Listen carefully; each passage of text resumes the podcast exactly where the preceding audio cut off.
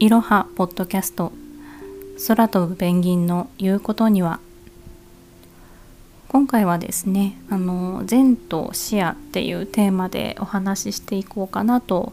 思っております。でこのテーマを選んだ理由なんですけれどもの一つは私たち、まあ、私とパートナーの綿毛さんが研究しているエイトスというものに関係しているということと、まあ、これまでのいくつかの配信そしてこれからの配信でもこの全視野というのがキーワードとして出てくるかなと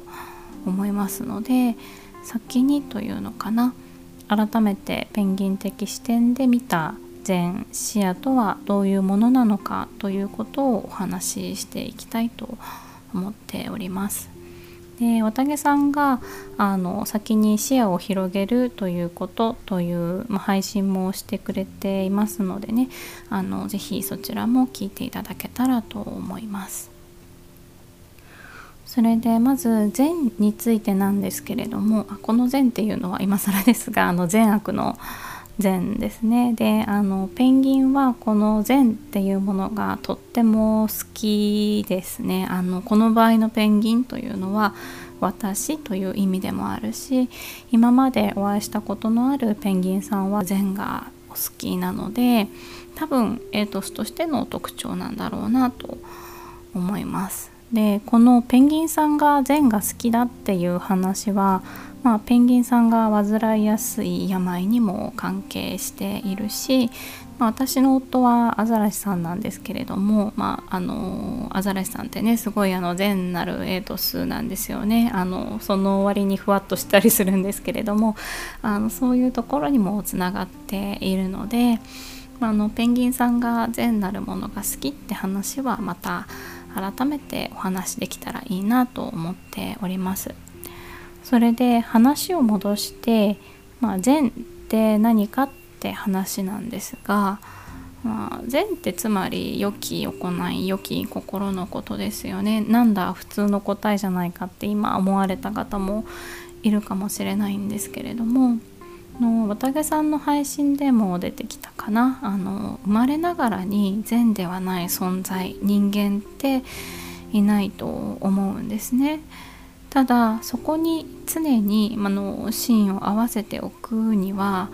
ほとんどのエイトスは訓練が必要でそれがいわゆる親からのしつけであったり環境であったりするんだと思うんですね。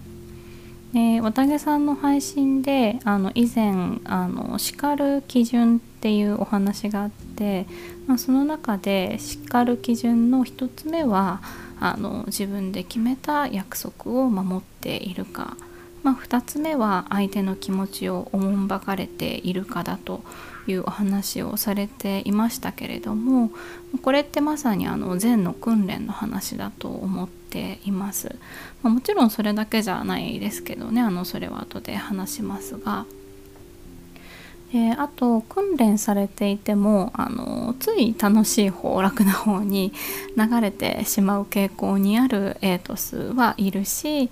流れていてもふわふわっとこう戻ってくるエイトスもいて、まあ、その禅の持ち方保ち方というのかなあのそういうものにもあのエイトスの違いが出ているなと私は考えています。であと2つ目の視野の話なんですけれどもあのこれはもともと備わっている領域と訓練で育まれる領域があるのかなと現時点では考えています。まあ、これは私が今そう思っているっていう話なので綿毛さんにはまた違う新たな視点があるかもしれないですね。あの別の機会にお話あるかもですが。でもともと備わっている領域というのは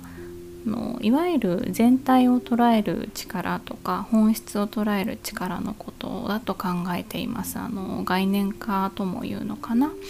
あの人間は見える範囲のことまでしか理解できないので、まあ、これが備わっている備わっていないっていうのは、まあ、なかなか何て言うんでしょう視覚化もできないし伝わりづらい部分なんですけど、まあ、かなりエイトスによって違いが出る部分だなと考えています。でもう一つの訓練で育まれる領域というのは相手の立場に立っててものを考える力だと思うんですね。でこれも視野だと思います。でそれでこの領域というのはおそらく多くのエイトスは訓練で育むことができる領域なんだと思っています。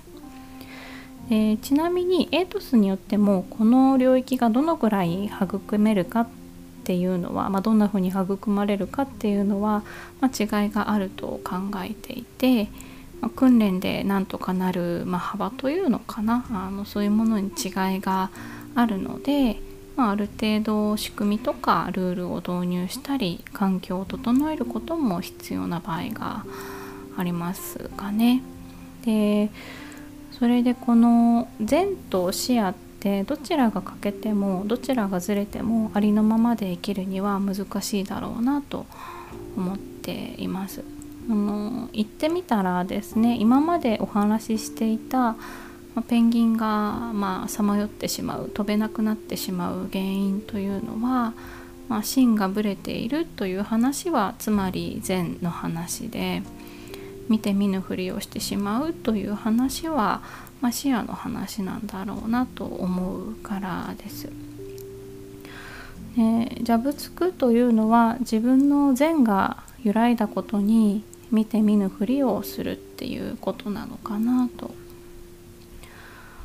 まあ、ペンギンが飛ぶためにはあの自分の善が揺らがないように芯を作って、まあ、見て見ぬふりをやめるっていうことが、まあ、まず必要なんですかね。でそしてさらに自分に自信を持つ自分を信じることがあの必要になっってくるんですけれどもちょっとそこまで話しちゃうと長くなるのでそれはまた別の機会に。今日はこの辺で。